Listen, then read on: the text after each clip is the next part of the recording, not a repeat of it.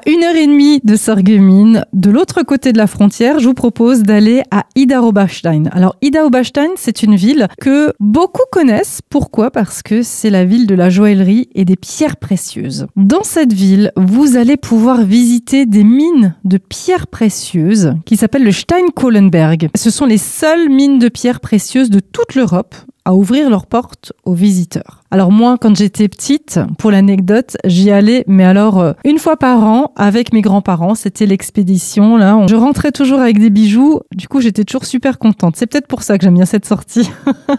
Concernant cette sortie, la ville en elle-même eh bien, est très jolie. Vous allez pouvoir euh, explorer la forteresse de Bosselstein, le château d'Oberstein et donc ces fameuses mines de pierre. Vous allez bien sûr les musées que vous allez pouvoir découvrir. Et puis situé sur l'Idar, donc le, la rivière, hein, la Historische Weierschleife, la dernière taillerie de pierres précieuses qui fonctionne avec une roue hydraulique. Ça vous donnera l'occasion d'admirer les manières de travailler les pierres précieuses brutes trouvées sur place. Voilà, et ne ratez pas non plus hein, les expositions qui vous attendent au Deutsches Mineralmuseum et au Deutsches Edelstahlmuseum. Alors un petit conseil, euh, il y a des visites guidées tout au long de l'année sur rendez-vous. Il y a également des animations hein, régulièrement l'été avec des marchés allemands, des tailleurs de pierres précieuses et des orfèvres, des théâtres de rue, ça c'est souvent les premiers week-ends d'août, mais aussi euh, un marché des pierres précieuses d'Idar, ça c'est plusieurs week-ends par an.